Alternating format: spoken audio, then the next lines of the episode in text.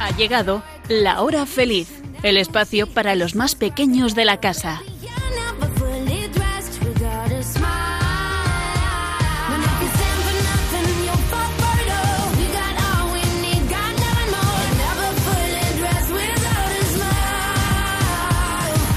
Muy buenas tardes a todos los que estáis escuchando en estos momentos La Hora Feliz. Como sabéis, y si no es así, pues os lo explico, este es un programa especial para niños, tanto de edad como de espíritu, en el que además de aprender y contar cosas muy interesantes, pues nos divertimos muchísimo. Y hoy tenemos muchas cosas que contaros. Y digo tenemos porque están conmigo Elena, Blanca, Nuria y Sonia, sin las que este programa no sería posible. Hola chicas. Hola. Hola. Bueno, y comenzamos una nueva temporada. Sí, esta ya es nuestra quinta temporada en Radio María. ¿Cierto? Nuestro primer programa fue el 12 de octubre de 2017. Bueno, una bonita fecha para comenzar, que es el Día de la Virgen del Pilar. Bueno, ¿y cuántas cosas hemos hecho en estos cuatro años y de las que os hemos hablado? Sobre naturaleza, animales, historia, recetas de cocina, música. Sobre nuestra fe, Jesús, la Virgen, los santos. También hemos hablado de deportes, ciencia, el espacio y muchas cosas más. Sí, y todos los programas podéis escucharlos en el podcast de Radio María.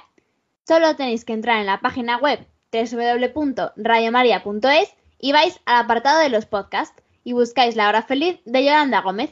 Es muy entretenido escucharlo si estáis comiendo, cenando, en el coche de viaje y en cualquier sitio. Di que sí, Sonia, muy bien. Bueno, tenemos que decir también que este no es el único programa de la hora feliz que hay. De martes a jueves, a las 6 de la tarde, hay diferentes grupos que se van turnando. Y además, en esta temporada se han incorporado algunos nuevos. Por si no pudisteis escuchar el programa especial que tuvimos el pasado sábado y que hubo de 5 a 7 de la tarde, en el que el padre Luis Fernando de Prada y Mónica Martínez nos contaban todas las novedades de esta temporada, bueno, pues os lo recordamos nosotros. Los martes hay cuatro grupos que intervienen una vez al mes.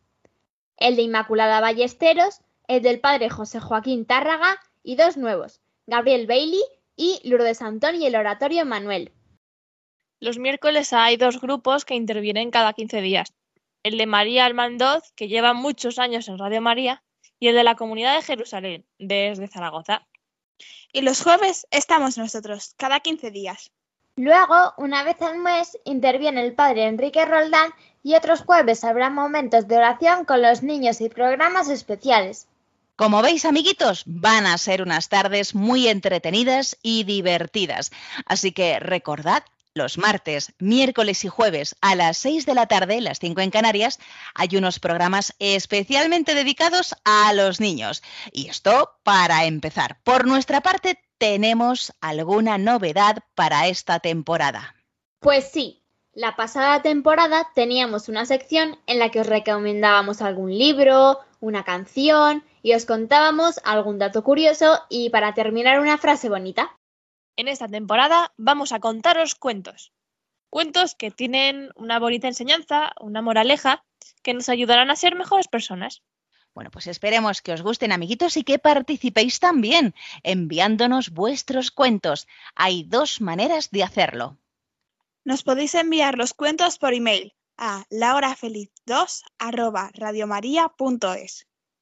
O también os podéis escribir por carta a la dirección Paseo Lanceros 2, primera planta, 28024, Madrid, indicando en el sobre que es para la hora feliz de Yolanda Gómez.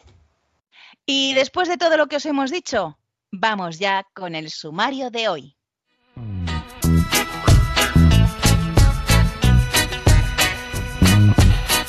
Hoy vamos a hablaros de la Virgen y del Santo Rosario.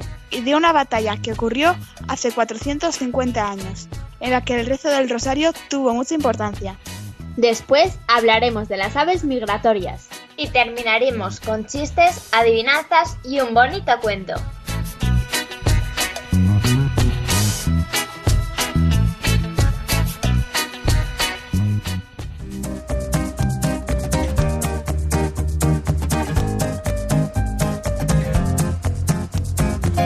Rezar mi rosario es mi más dulce ocupación y una verdadera alegría, porque sé que mientras lo rezo estoy hablando con la más amable y generosa de las madres. San Francisco de Sales.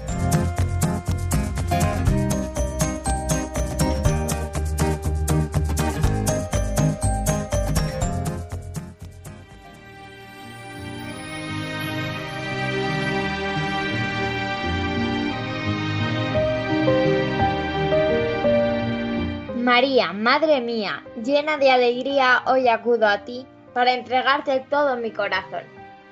También te regalo todo lo que tengo y hago, toda mi vida. Quiero presentarte a todos los que están en mi corazón, a mis padres, a mis hermanos y a todos mis amigos, pero también a todos los que me han hecho daño. Sé tú nuestra Madre, bendícenos y protégenos. Como tu hija, quiero amarte como a mi madre y rezarte fielmente. Cada día quiero pensar en que te pertenezco. Madre, soy tuya para siempre. A través de ti y contigo, quiero pertenecer totalmente y para siempre a Jesús. Amén. Amén.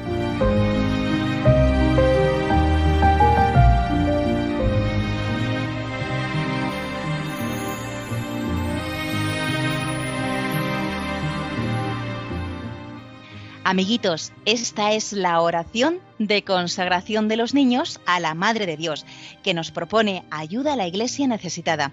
Es una fundación de la Santa Sede que sirve a la Iglesia Católica a la hora de evangelizar y sobre todo ayuda a las comunidades necesitadas, discriminadas o que están perseguidas. Por cierto, en Radio María dirigen un programa que se llama Perseguidos pero no olvidados y son los jueves a las 11 de la mañana, a las 10 en Canarias. Bueno, pues bien, ayuda a la Iglesia necesitada ha un año más una campaña mundial de oración. Ha convocado a todos los niños del mundo a rezar el Santo Rosario el lunes 18 de octubre. San Pío de Pietrelcina, del que os hablamos en el anterior programa, dijo, si un millón de niños rezara el rosario, el mundo cambiaría. ¿Os lo imagináis? Por eso, el lunes 18 de octubre, todos los niños tenéis una cita muy importante, cambiar el mundo con vuestra oración, rezar por la paz y la unidad. También pueden unirse a este rezo del rosario vuestros padres, abuelos, tíos, padrinos, catequistas, profesores, todo el que quiera. ¿Pero por qué es el 18 de octubre? Buena pregunta, Sonia. El mes de octubre es tradicionalmente el mes del Rosario. El día 18 es la fiesta del evangelista San Lucas y él nos transmitió la historia de la infancia de Jesús y, según la tradición, estuvo estrechamente unido a la Virgen María. Y por todo ello, pues es una fecha que tiene mucho significado. ¿Y por qué es importante rezar el rosario? Pues eh, mira, Nuria, escucha lo que dijo el Papa San Juan Pablo II. Él escribió una carta que dedicó totalmente al Santo Rosario y dijo, el Rosario es por su naturaleza una oración orientada hacia la paz, por el hecho mismo de que contempla a Cristo, príncipe de la paz, y nuestra paz. Mientras nos hace contemplar a Cristo, el rosario nos hace también constructores de la paz en el mundo y por su carácter de petición insistente y comunitaria, pues en sintonía con la invitación de Cristo a orar siempre sin desfallecer, pues nos da la esperanza de que hoy se pueda vencer también una batalla tan difícil como la de la paz. Amiguitos, el Señor nos anima a rezar, a confiar en Él y apoyarnos en su madre, nuestra madre. Así que recemos el rosario, como ella nos ha pedido en tantas ocasiones, y pidámosle a María que la unidad y la paz reinen en el corazón de cada persona.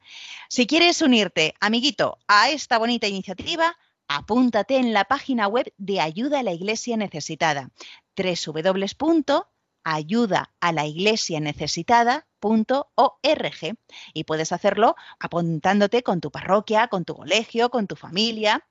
Así que bueno, entre todos, a ver si conseguimos que un millón de niños recen el Santo Rosario por la paz en el mundo.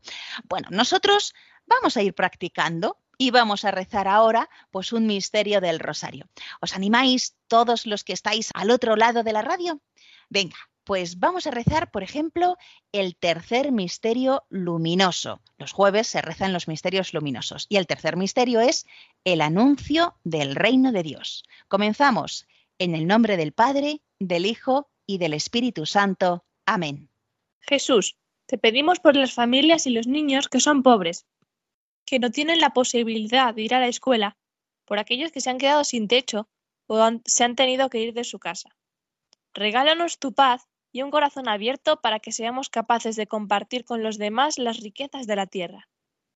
Padre nuestro que estás en el cielo, santificado sea tu nombre. Venga a nosotros tu reino. Hágase tu voluntad en la tierra como en el cielo. Danos hoy nuestro pan de cada día. Perdona nuestras ofensas, como también nosotros perdonamos a los que nos ofenden.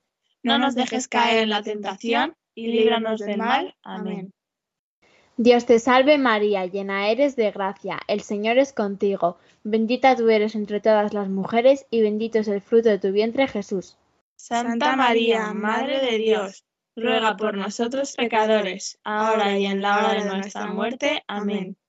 Dios te salve María, llena eres de gracia, el Señor es contigo. Bendita tú eres entre todas las mujeres, y bendito es el fruto de tu vientre, Jesús. Santa María, Madre de Dios, ruega por nosotros pecadores, ahora y en la hora de nuestra muerte. Amén. Dios te salve María, llena eres de gracia, el Señor es contigo.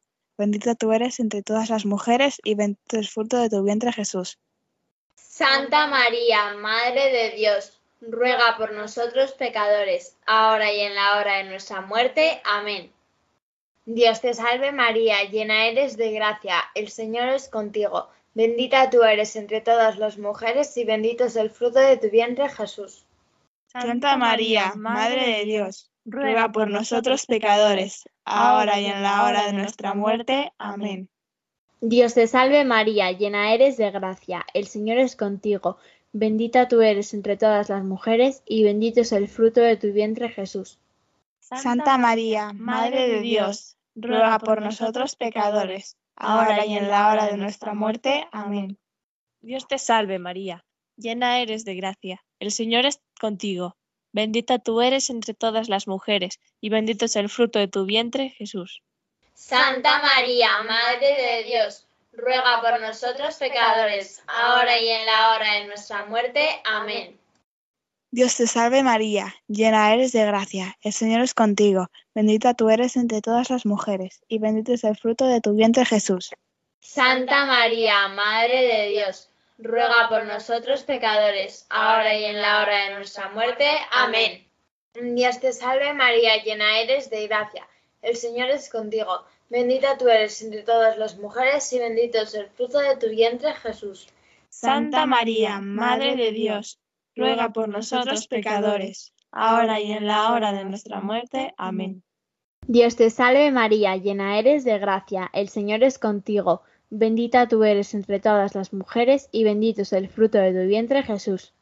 Santa María, Madre de Dios, ruega por nosotros pecadores, ahora y en la hora de nuestra muerte. Amén. Dios te salve María, llena eres de gracia, el Señor es contigo. Bendita tú eres entre todas las mujeres, y bendito es el fruto de tu vientre, Jesús.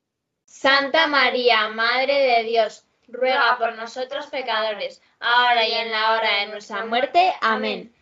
Gloria al Padre, y al Hijo, y al Espíritu Santo.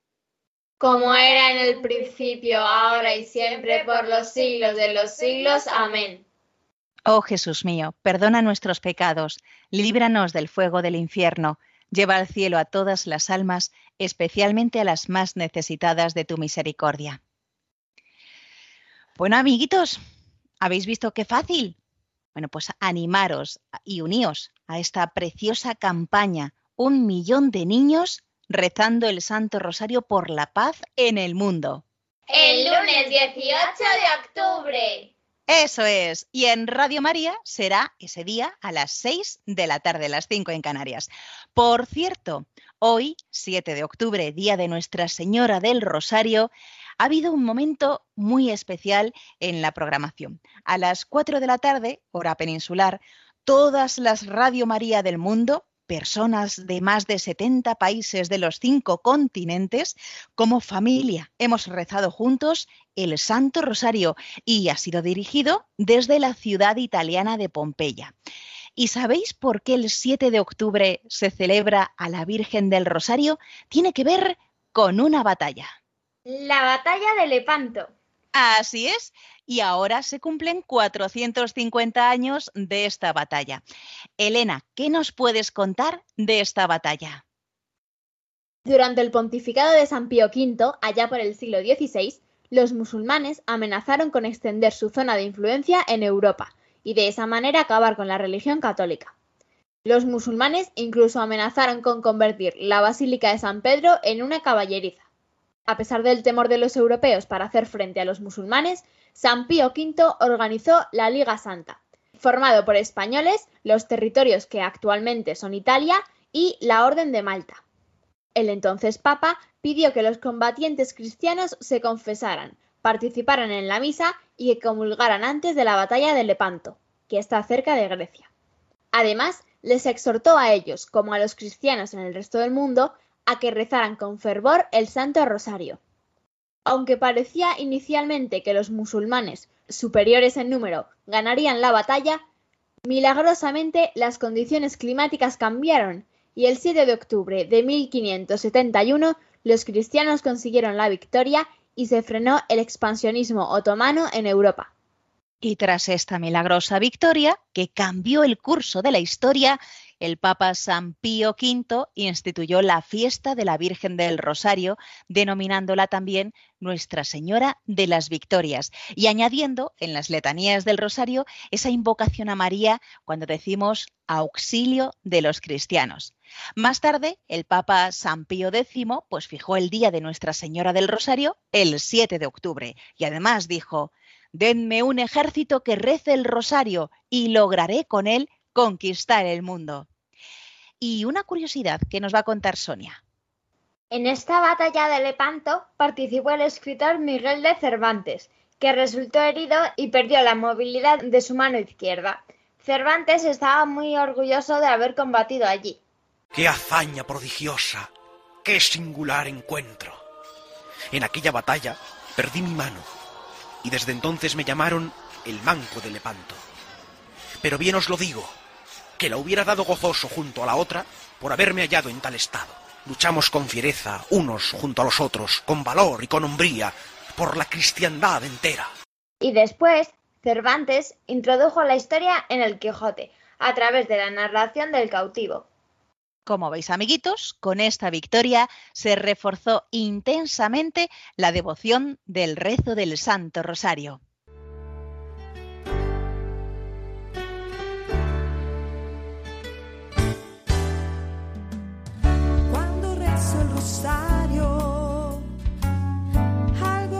Pensar en esos bellos años que junto a Jesús solías pasar. Me tomas de la mano, me enseñas a rezar.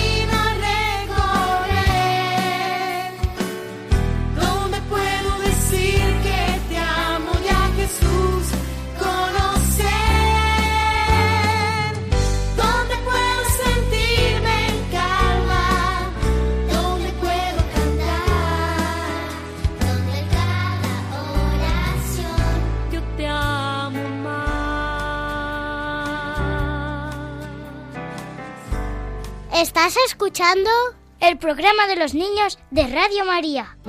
Si eres curioso, podrás ver el mundo como quieras. Darle gracias siempre a la vida, a la vida, a la vida, a la vida. Naturaleza con cabeza. Abre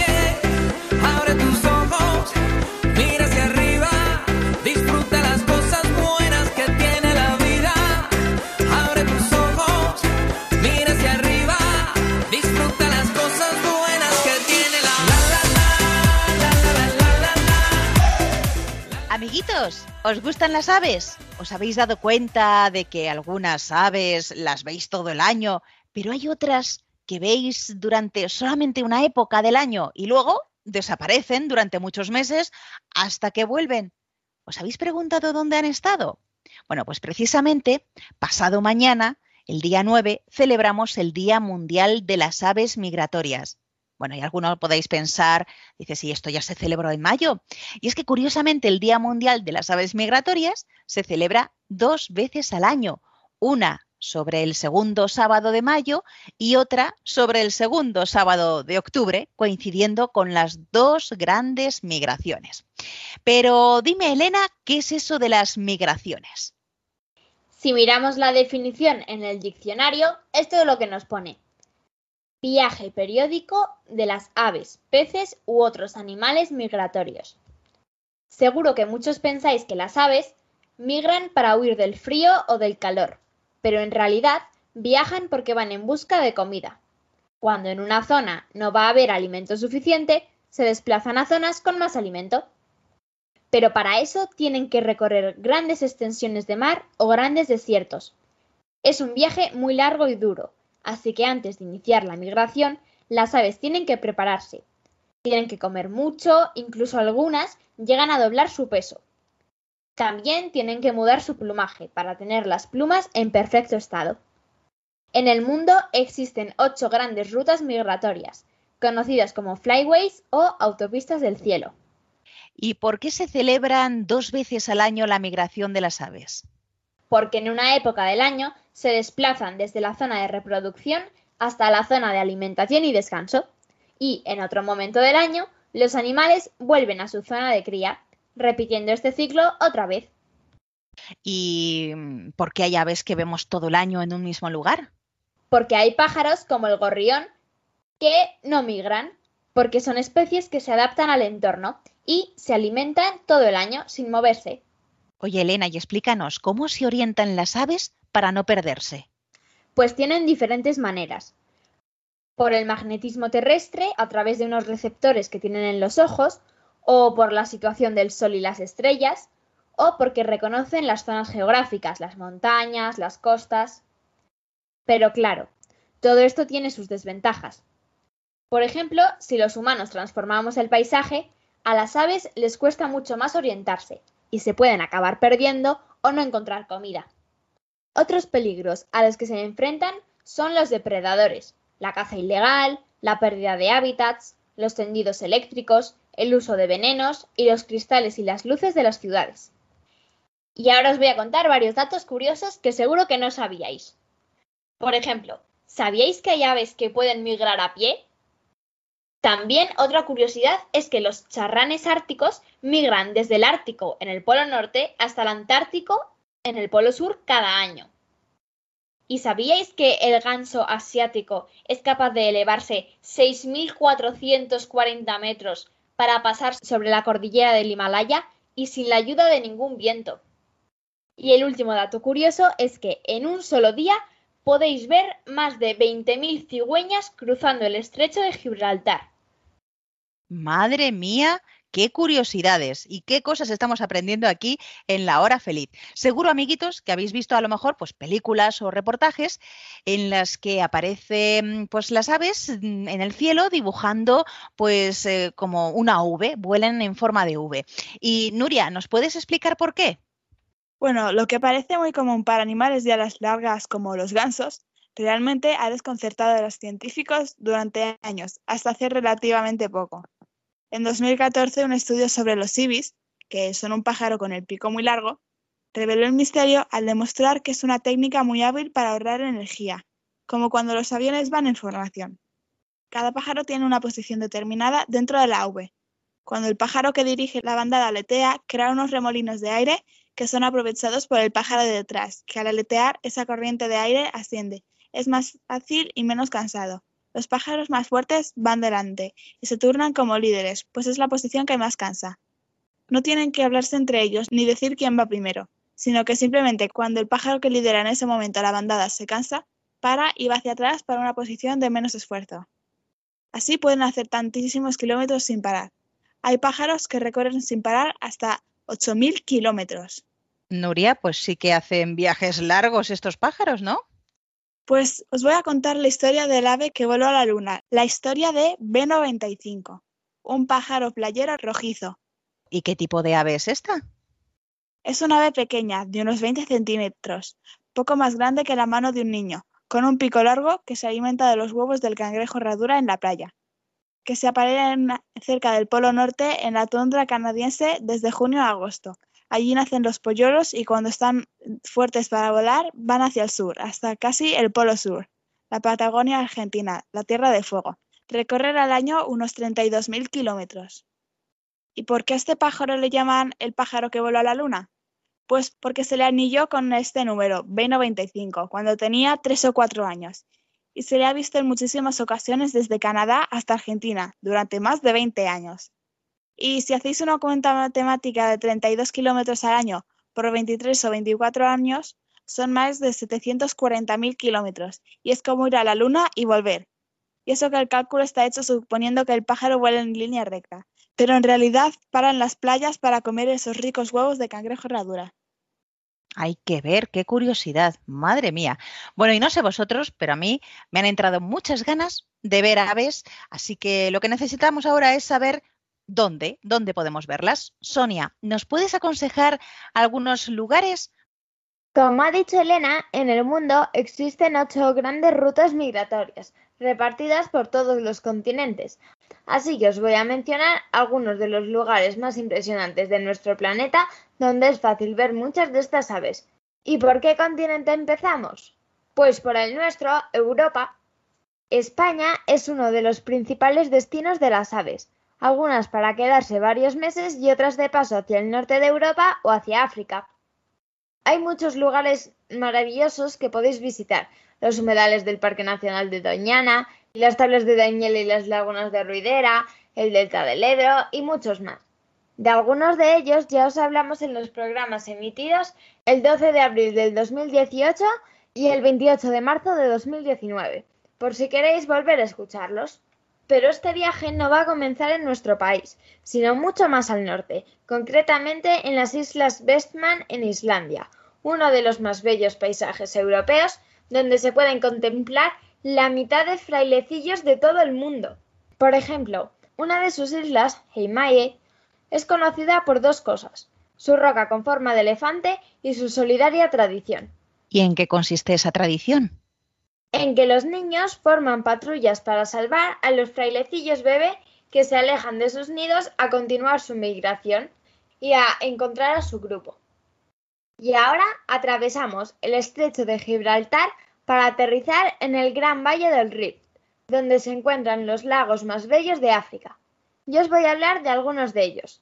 Nakuru, Bogoria, Natron y Baringo, porque muchas aves pasan aquí casi la mitad del año. Entre las más de 400 especies que habitan en estas zonas, hay muchos flamencos rosados, sobre todo por el lago Nakuru, donde abunda el alga espirulina, su principal plato. En cuanto a los lagos Bogoria y Natron, hay que comentar que la mayoría de animales evitan sus aguas porque son muy salinas y muy calientes. Solo se atreven los flamencos que acuden en grandes cantidades durante el invierno para comer las algas que florecen en ellos. El último lago, el Baringo, es un lago de agua dulce, que tiene menos bandadas pero más diversidad de especies de aves que los otros tres. Después de ver estos cuatro lagos, sobrevolamos el Océano Atlántico para llegar al continente americano. Entre mediados de febrero y mediados de abril, medio millón de grullas canadienses se congregan a lo largo del río Platte. en el santuario estadounidense Rowe de Nebraska. Estos campos, principalmente de maíz, son la razón principal por la que estas grullas van ahí a tomarse un merecido descanso antes de retomar el vuelo hacia un lugar cálido donde pasar el verano.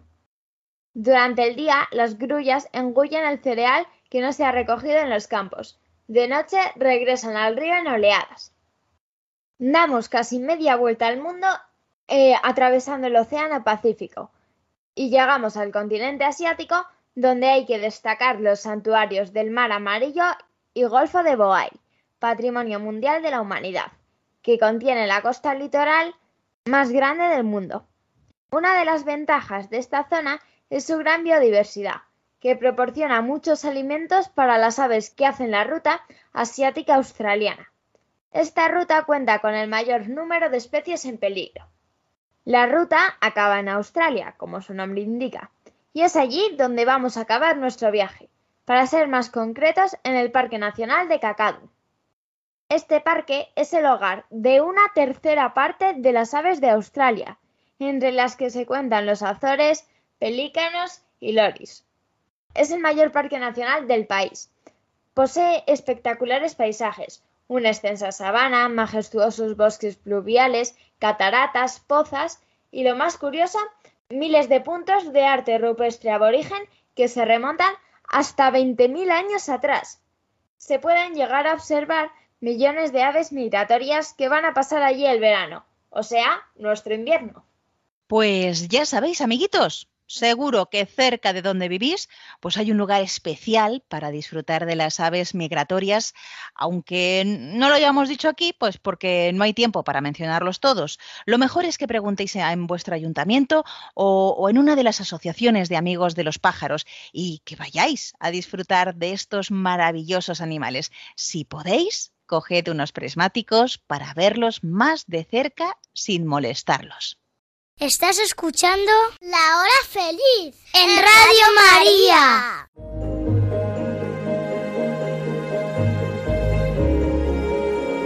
Chiqui Historias.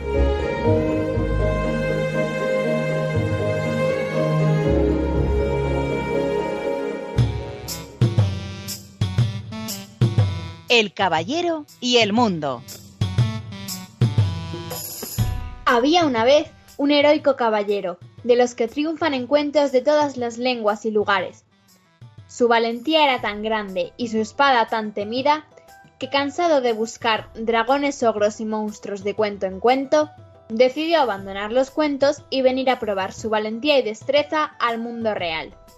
Pero cuando llegó aquí, no encontró temibles criaturas ni malvados brujos, ni siquiera una pobre madrastra a la que atemorizar con su espada. Y era muy raro, porque lo único que vio fue gente preocupadísima, con la misma cara de susto de todos aquellos que alguna vez había salvado de un ogro o un dragón. Sin embargo, no parecía haber nadie que los atemorizara o los obligara a vivir con aquella angustia. Todos iban de un lado a otro, con prisa y sin hablar con nadie, como si algo terrible fuera a ocurrir. Pero al acabar el día, nada malo había ocurrido. Y así un día y otro y otro. El caballero pensó que aquella podía ser su aventura más heroica y decidió dedicarse por completo a encontrar el misterio de la angustia del mundo real. Buscó, preguntó, indagó, navegó y trepó, pero no encontró nada. Dispuesto a no rendirse, regresó a su mundo de cuentos para hablar con el gran sabio. Dime, gran sabio, ¿cuál es el gran enemigo invisible que atemoriza a las gentes del mundo real? Aún no he podido encontrarlo, pero no descansaré hasta vencerlo y liberarlos a todos, como hice con tantas ciudades. El sabio cayó durante un largo rato y finalmente dijo No tienes fuerza ni coraje suficientes para vencer esta batalla. El enemigo no existe, pero es muy poderoso, y tan numeroso como las estrellas del cielo. ¿Cómo? ¿Es eso posible? En el mundo real, como no había dragones ni ogros, se inventaron los enemigos y ahora los llevan dentro. Cada uno tiene un enemigo hecho a su medida y está dentro de su corazón.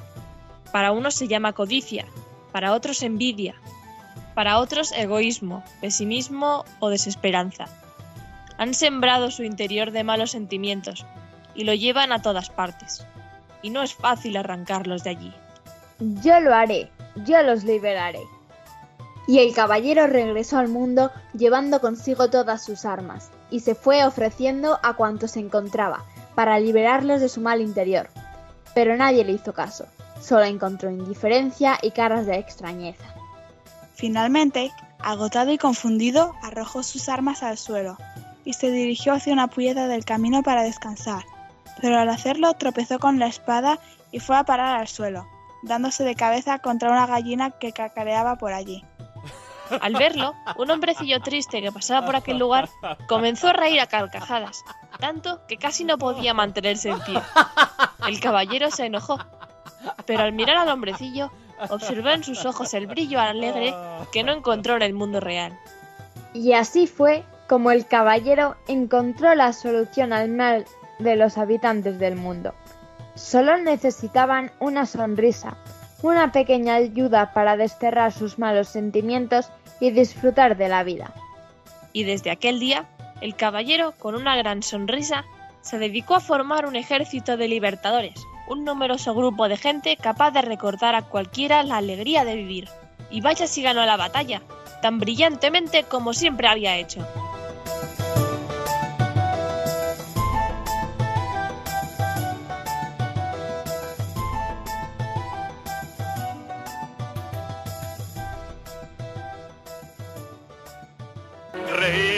No más hasta reventar.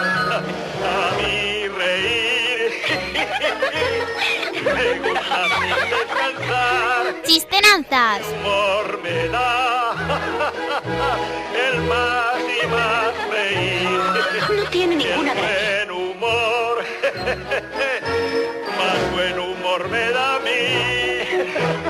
Como me gusta reír, más buen humor me da a mí. Amiguitos, vamos ya con esta sección, la de las chistenanzas. Así que comenzamos con Nuria, tu adivinanza. Si lo tengo, no lo comparto. Si lo comparto, no lo tengo. ¿Qué es?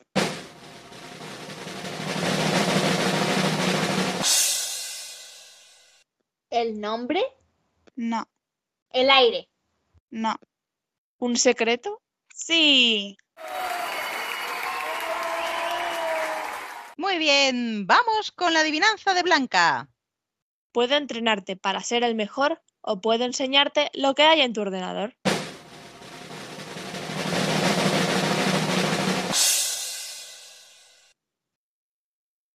¿Una pista? En la primera frase se refiere a una persona y en la segunda a algo del ordenador. ¿La pantalla? Pero esa palabra tiene otro nombre, tiene otro sinónimo. Monitor. Sí, Estupendo, vamos con la adivinanza de Elena. ¿Quién hace en los troncos su oscura casita y allí esconde y guarda todo lo que necesita?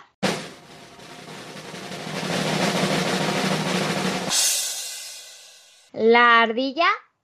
Sí.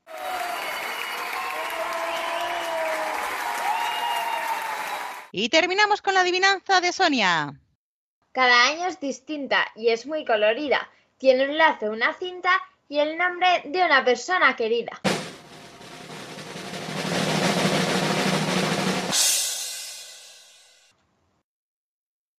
¿los regalos? Sí. Muy bien, pues vamos ya con los chistes, Elena. Un niño entra corriendo en una tienda gritando, ¡Un refresco, por favor! ¡Un refresco, por favor! Y el cajero le dice, eh, no me grites, que no estoy sordo. Oye, por cierto, ¿qué galletas querías?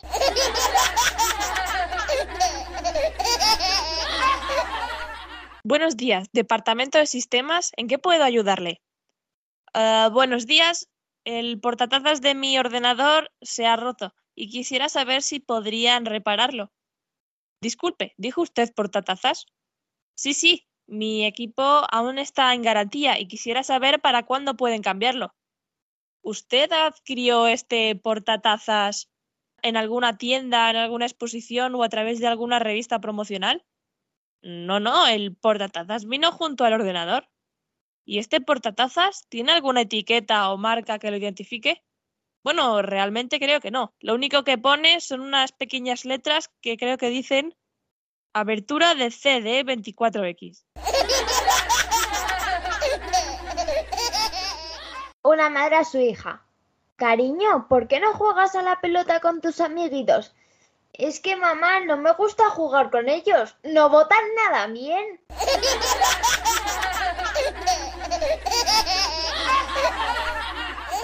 ¿Cuál es el email de un ladrón online? Arroba y todo lo que puedas y punto. Amiguitos, llegamos al final de este primer programa de la temporada. Esperamos que hayáis pasado un buen rato. Nosotras, por lo menos, hemos disfrutado mucho hablando de la Virgen del Rosario, de cómo la fe en Dios y la oración del Santo Rosario ayudó a ganar en la batalla de Lepanto hace 450 años. También os hemos hablado de esa campaña Un millón de niños rezando el Rosario. Recordad, es el 18 de octubre. Seguro que nos encontraremos todos rezando juntos el Rosario por la paz en el mundo. Aquí en Radio María lo haremos a las 6 de la tarde. Y luego hemos hablado de las aves migratorias, por qué migran dos veces al año, por qué vuelan en forma de V, lugares desde donde podéis verlos volar. Bueno, hay muchas curiosidades. Y hemos estrenado esta temporada con un bonito cuento, El Caballero y el Mundo. Gracias, Elena, Blanca, Nuria y Sonia, por hacerlo posible, chicas. De nada y adiós. Si queréis enviarnos vuestros cuentos, os recordamos cómo hacerlo. El email del programa es lahorafeliz2 arroba radiomaria.es. Y si nos queréis escribir por carta, la dirección es Paseo Lanceros 2, primera planta, 28024, Madrid. En el sobre tenéis que poner que es para Radio María, La Hora Feliz, Yolanda Gómez. Y también os recordamos que podéis volver a escuchar de nuevo este programa u otros anteriores en el podcast de Radio María. Para ello tenéis que entrar en la página web www.radiomaria.es y buscar La Hora Feliz de Yolanda Gómez. Pues nada más amiguitos, nos volvemos a encontrar, si Dios quiere, dentro de dos semanas. Y vosotros sed buenos. Sí, se puede. Sí se puede. Un fuerte abrazo para todos y sed felices. Así concluye La Hora Feliz, el espacio para los más pequeños de la casa.